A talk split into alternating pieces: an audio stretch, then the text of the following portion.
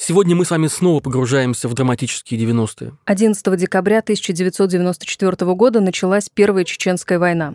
В эфире новости российского телевидения. Канун Дня Российской Конституции отмечен двумя событиями. Улицы городов украшены национальными флагами, а в Чечню сегодня на рассвете введены войска.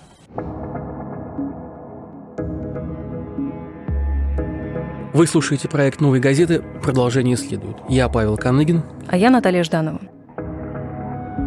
Этот выпуск о Первой Чеченской войне, крупнейшем вооруженном конфликте в новейшей истории России. Она на долгие годы определила ход российской истории и продолжает влиять на нашу жизнь сегодня. В этом выпуске вы услышите репортажи из Чечни, написанные нашим обозревателем майором Вячеславом Измайловым. Их читает журналист Леонид Парфенов. А перед этим несколько слов о наших друзьях и партнерах из «Медузы». Они делают подкаст «Что случилось?» и рассказывают о важнейших событиях в России и мире. С этой музыки начинается любой выпуск новостного подкаста «Что случилось?». Он выходит на «Медузе» каждый будний день, а веду его я, Владислав Горин. Но делаю это, конечно, не один. Меня вот в основном все в этом обвиняют, да, что я атеистка, я наехала на ислам. Дело вообще не вере, а дело в интерпретации. Нынешнее обесценивание всех прав и свобод было бы невозможно, если бы не все то, что произошло в 96 году. Нет в эпидемиологии такого понятия, как плато, волна вторая, третья, четвертая. Происходит выжигание активности активных слоев населения. В каждом выпуске с учеными, врачами, юристами, политологами, а еще с коллегами-журналистами из «Медузы» и других изданий мы обсуждаем последние события. И хотя наш подкаст ежедневный, это не значит, что сегодня не послушал, завтра уже будет не актуально. Мы говорим о новостях, которые долго остаются важными. Слушайте подкаст «Что случилось» в мобильном приложении или на сайте «Медузы» и подписывайтесь в любом удобном для вас агрегаторе подкастов. Ссылка на подкаст «Медузы. Что случилось?» в описании этого выпуска.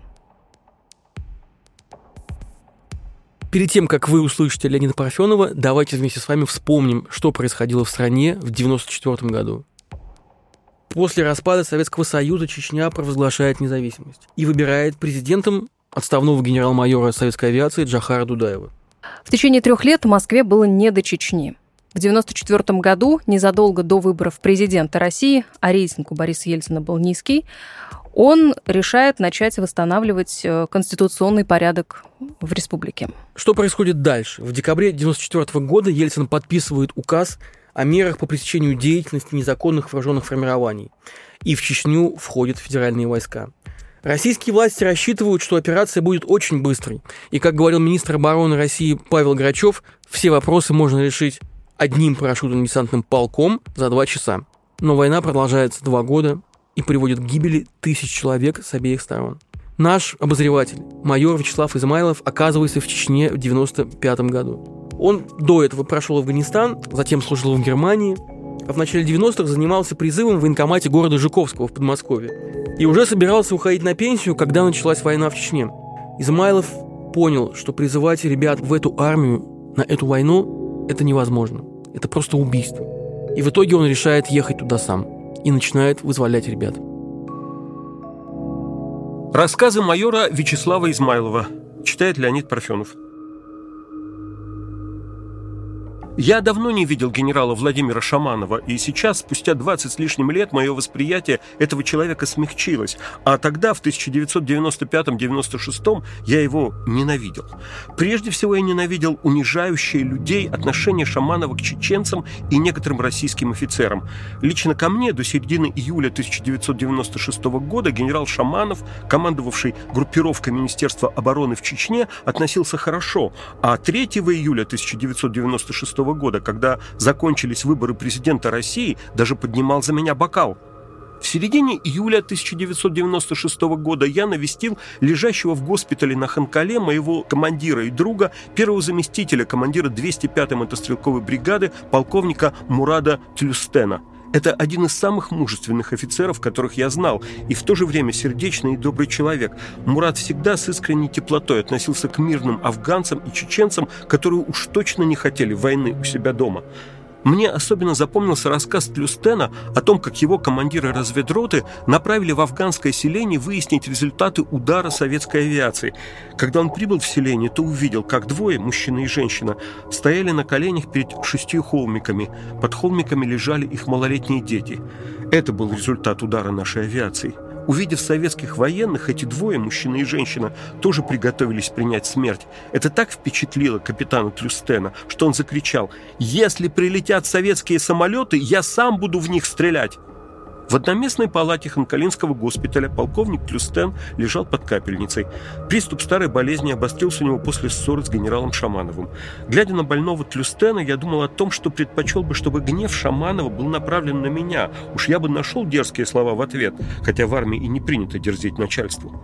Через несколько дней я в очередной раз выезжал из Канкалы в центр Грозного с какой-то задачей. Здесь меня узнал пожилой чеченец и подошел поделиться своей бедой. Он оказался директором школы селения Гихи у Русмартановского района. Старый учитель рассказал, что к его дому подошли российские военные и спросили, нет ли здесь боевиков. Он ответил, что только его дети. Военные начали стрелять. Тяжело ранили его сына и дочь. Со слезами на глазах он просил «помоги». Мобильных телефонов тогда ни у кого у нас не было, но в центре сберкоме Грозного стоял прямой московский телефон. Я позвонил по нему Саше Любимову, руководителю программы «Взгляд», и Дмитрию Муратову, главному редактору «Новой газеты». На следующий день в Чечню прибыли корреспонденты «Взгляда» и «Новой». С ними я поехал в селение Гихи, но разрешения ни у кого из начальства не спрашивал. Да мне бы и не разрешили, узнав цель поездки.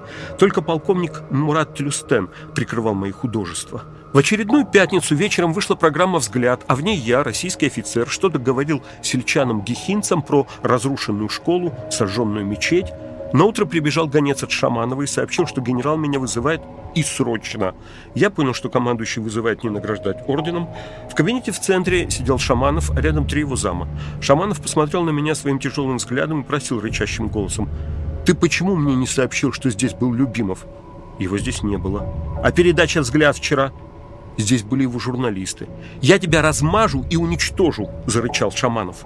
Видимо, он рассчитывал, что после этого звериного рыка я упаду, но я не упал почему-то. Ответил генерал спокойно и интеллигентно. «Я скорее три раза пробегу вокруг Грозного, чем вы это сделаете».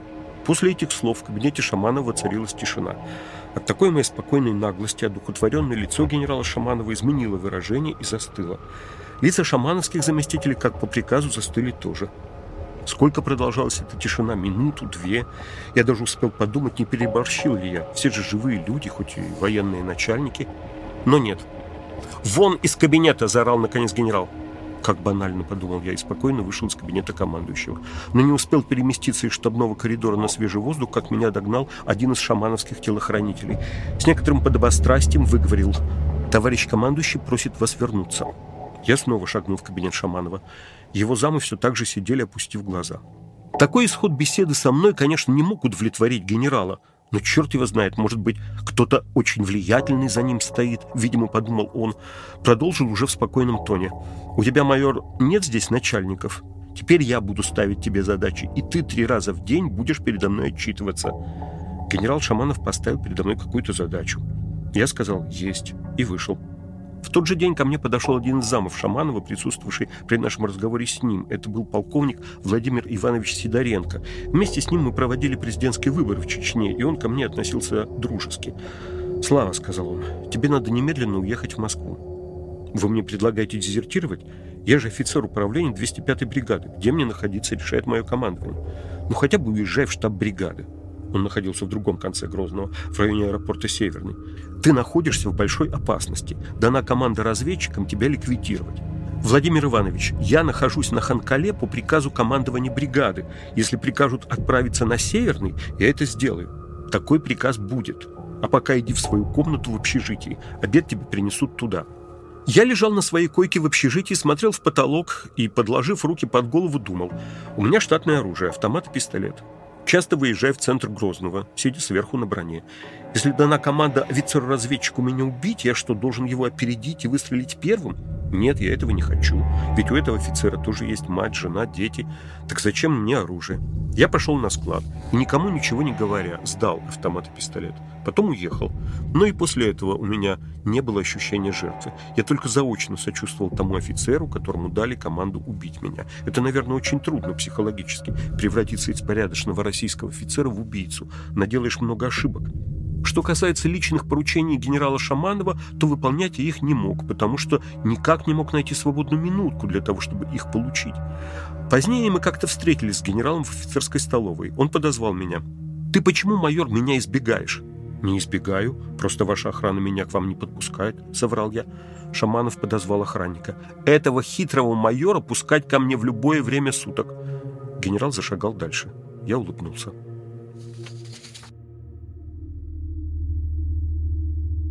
Это было в конце 1996 года в Гудермесе. Одна из немногих счастливых российских матерей нашла своего сына живым в яме у Салмана Радуева. Свидание с пленником матери не давали, но она была готова жить на улице, чтобы только увидеть своего сыночка. Полузамерзшую русскую женщину приютила в своем доме многодетная чеченская семья – Мало кто знает, что чеченские женщины сильнее и выносливее чеченских мужиков. Правда, многие русские женщины тоже. Коня на скаку остановит, в горящую избу войдет. Но некоторые русские мужики мордуют своих женщин, а чеченский мужик, как правило, нет. Будь он хоть чемпионом мира по боям без правил, будь он хоть крутым ичкерийским полевым командиром. Чем объяснить этот феномен? Во-первых, чеченцев с детства приучают к определенному отношению к девочке. Никогда не трогать. Во-вторых, есть мужская и женская половины дома. И в женскую часть мужчина не заходит. В-третьих, у чеченской женщины, как правило, есть защитники. Отец и братья никогда не дадут ее в обиду. Конечно, за замужнюю женщину отвечает прежде всего муж. Но если доведенная до отчаяния чеченка скажет мужику «пошел вон», ему только и останется пойти в указанном направлении. Я это неоднократно наблюдал. Вот и там многодетная чеченская мать была такая, с виду худенькая, усталая и больная, но очень сильная духом. Она сказала Радуеву, «Отпусти на сутки пленного солдата со своей русской матерью повидаться, через день вернем твоего пленника». Радуев хоть и считался у нас террористом номер два после Басаева, но чтил чеченские традиции в отношении женщин. Кстати, в недалеком прошлом он был комсомольцем, кандидатом в члены КПСС, руководил комсомольской организацией Гудермеса, отпустил пленника на свидание с матерью. Через сутки пленный русский солдат вернулся в свою грязную яму. Через несколько дней чеченская мать снова забрала у радуевцев пленника. Ночью одела русскую женщину в длинное платье, обвязала ее платком, а на ее сына натянула папаху и вывела их из Чечни. Ичкерийский гудермес находился недалеко от границы с российским Дагестаном. Боевики не посмели мстить великой чеченской матери. А вот маленький ее сын шести лет сказал «Ну иди к своим русским». Но ребенку это простительно. Из него еще не успели сделать настоящего чеченского мужика. Сентября 1996 года я занимался работой по освобождению пленных российских солдат и пытался убеждать полевых командиров отпустить невольников к их матерям. Возможности обменивать их у меня не было. Иногда мне удавалось убедить ичкерийцев. Один из полевых командиров в ответ на мою просьбу отпустить пленника дал почитать мне письмо матери солдата. Помню, в том письме был страшный материнский завет. «Сынок, бей этих черных!» Хотя чеченцы белокожие. Когда я прочитал то материнское письмо, бандит выхватил его со словами «Забери его труп». Так мать убила своего сына.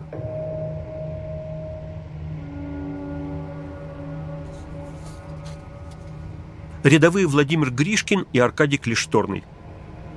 Это было в первых числах января 1996 года. На Ханкалу, где находился штаб российской группировки в Чечне, прибыло молодое пополнение. Солдатики, только что закончившие учебки. Большинству из этих ребят было по 18-19 лет, со школьной парты и сразу на войну. Многие из них были обмануты российским государством, командирами. В одной из учебок держали солдат заперти в оружейной комнате, чтобы не разбежались.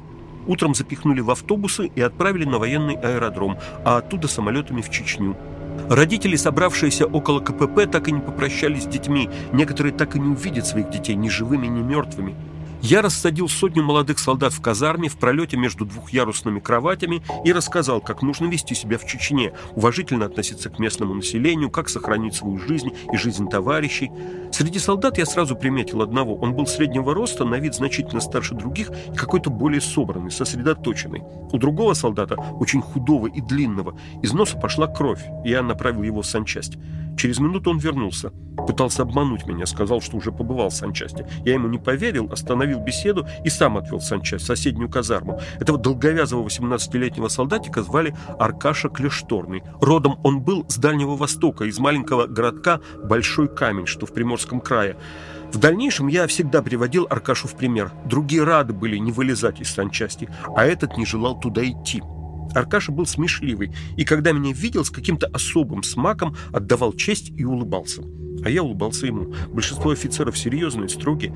Сослуживцы Аркашки всегда завидовали, что у него есть друг среди старших офицеров. А кто же этот серьезный и сосредоточенный, что на вид был старше других солдат? Я вызвал его на беседу. Он действительно оказался старше остальных, хотя отслужил в армии всего несколько месяцев. Ему было 25. Звали его Володя Гришкин. Он тоже был с Дальнего Востока. Гришкин оказался дважды судимым, отсидел 4 года.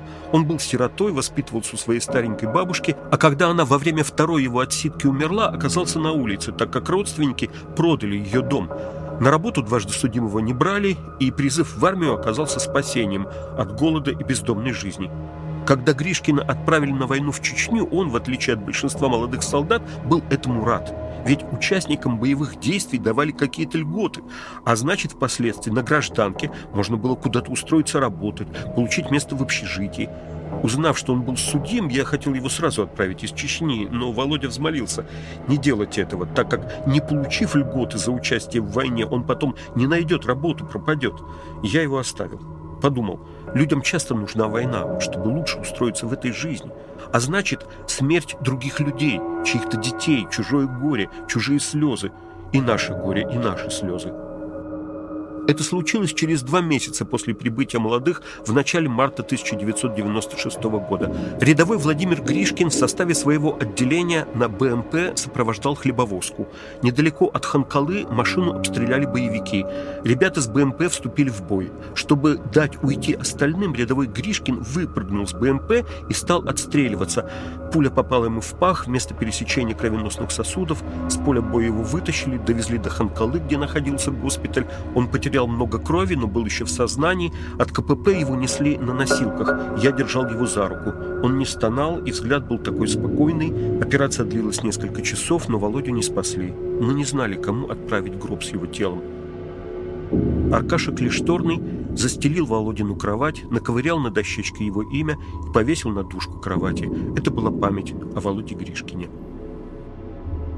Позже меня назначили членом избирательной комиссии группировки войск в Чечне на выборах президента России. Нужно было ежедневно выезжать из Ханкалы в разные учреждения Грозного. Меня сопровождали солдатики на БМП. Среди них и рядовой Аркадий Клешторный. Как-то я заехал в Грозненскую мэрию, и так как не нашел нужного мне человека, вскоре вышел и увидел, что мои солдатики продавали местным мужикам бензин, и самым активным был Аркаша Клешторный. Я строго поругал их и сказал, что по прибытию в Ханкалу сообщу их командирам, чтобы посадили на гауптвахту. Аркаша подошел ко мне, показал свои дырявые ботинки, сказал, прапорщики со склада за новые требуют деньги. Мне стало не по себе, но я продолжал стражиться. Вернулись в Ханкалу. Командир роты, встречавший нас, спросил, как мои ребята? Нормально, ответил я. Только одеть и обуть их надо получше. А то люди от этих грязных оборванных солдат в страхе разбегаются. Солдаты, видимо, ожидали, что я их выдам. За спиной услышал, как один из них говорил другому. Аркаша его любимчик, поэтому он его не сдал. Это было в июне 1996 года, а в начале августа боевики вошли в город. Весь месяц я провел в Грозном с разведбатом 205-й бригады, а когда вернулся в Ханкалу, узнал, что Аркаша Клешторный погиб. Его разорвало прямым попаданием снаряда. Не знали, что положить в гроб. Продолжение следует.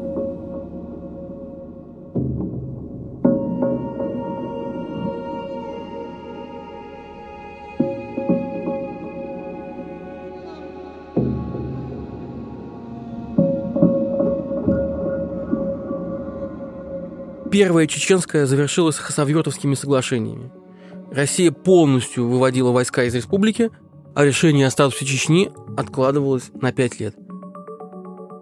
Точное количество погибших до сих пор не названо. Это десятки тысяч человек с обеих сторон. Впереди взрывы домов в Буйнакске, Москве и Волгодонске, вторая чеченская, усиление спецслужб, отставка Ельцина, приход к власти Путина. Майор Измайлов продолжит освобождать заложников в Чечне до 2001 года. Большей части я ничего не боялся, но попадал в такие ситуации, когда... Говорит Вячеслав Измайлов. За свою жизнь было, мягко говоря, тревожно. Но когда я встречался с людьми, с боевиками, у меня страх сразу проходил. Потому что боевики и бандиты – это разные люди. Тех, кого мы называли боевиками, с ними можно было говорить. У многих убили родственников, детей, родителей, и им некуда было деваться.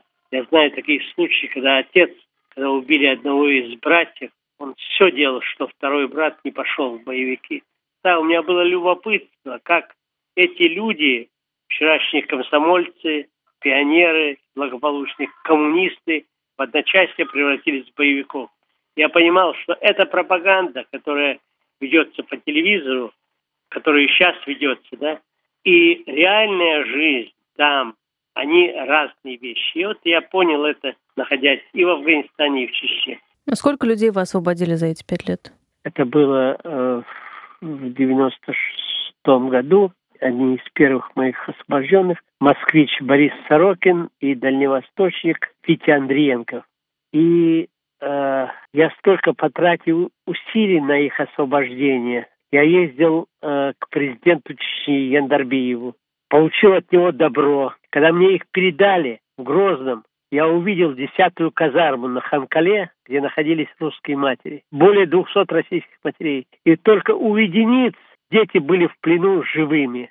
Они надеялись, что они в плену, приехали за ними. И я подумал, вот сейчас я приведу этих детей, и счастливый отец, счастливая мать будут обнимать их, а другие будут сжаться к батареям и думать о том, почему не их дети получили свободу я подумал, это же страшно. Я не повел этих солдат в казарму, их повели другие офицеры. Потом я их вывез в Москву, этих ребят.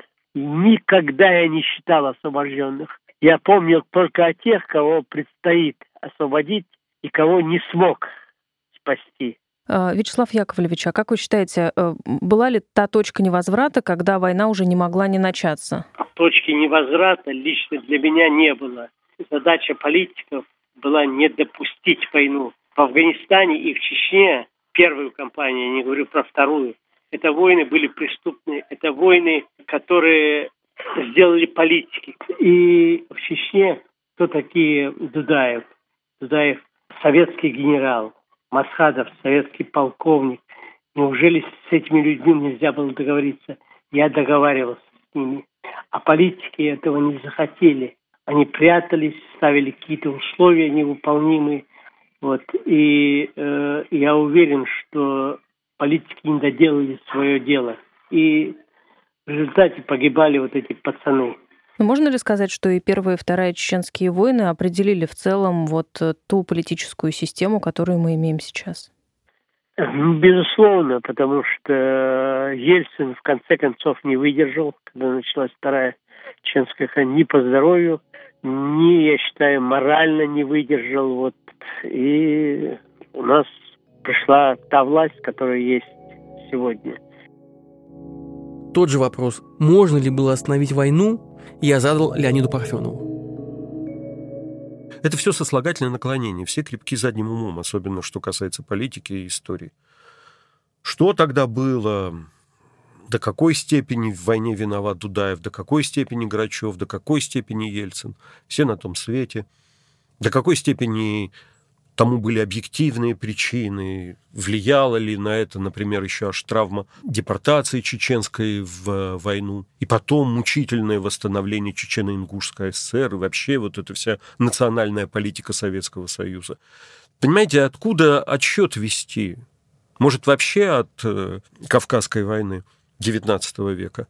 Все это очень непросто. И сейчас вот сказать, вот тогда вот это было возможно, а потом это было нельзя, а это все характер вот генерала Дудаева, а это все характер там Ельцина, а это все Грачев с его двумя полками ВДВ, которыми якобы можно взять Грозный, это гадание на кофейной гуще. Мы не можем точности сказать, было ли предопределено то или иное событие.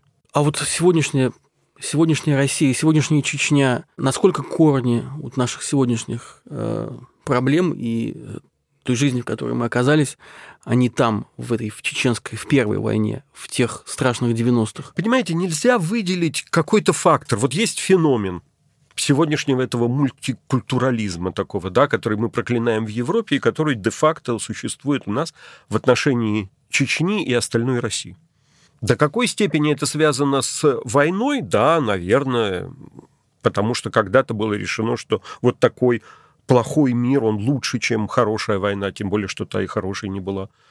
Но опять-таки сказать, вот именно оттуда это все произошло, и тогда вот эти вот виноваты, а вот те не виноваты, совершенно точно невозможно. Ясно только, что этот нынешний мир, он тоже неустойчивый, и ситуация ну, не оздоровлена по-настоящему. Мы все понимаем, что это до поры до времени, это все очень выстроено на каких-то шатких личных договоренностях, персональных униях и прочем. По-настоящему, конечно, эта проблема не решена, и по-настоящему Чечня в представлении абсолютного большинства россиян, а не только каких-то там злопыхателей, которые плохо относятся к мирным процессам. Она не интегрирована вполне в Россию. Сплошь да рядом оказывается, что это Россия должна интегрироваться в Чечню. Особенно, когда слышишь некоторые там грозные рыки из Грозного, извините за тавтологию, но уж так получается, когда тебя оттуда почему-то учат Родину любить.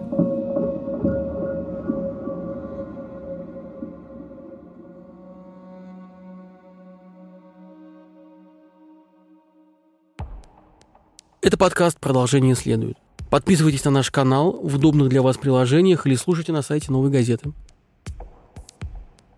Над выпуском работали военный обозреватель «Новой газеты» майор Вячеслав Измайлов, журналист, автор проекта «На медне» Леонид Парфенов, композиторы Алина Ануфриенко и Александр Глушков, звукорежиссер Федор Балашов, автор идеи и исполнительный продюсер Павел Каныгин, редактор и ведущая Наталья Жданова, консультант эпизода, продюсер и автор NPR Чарльз Мейнс.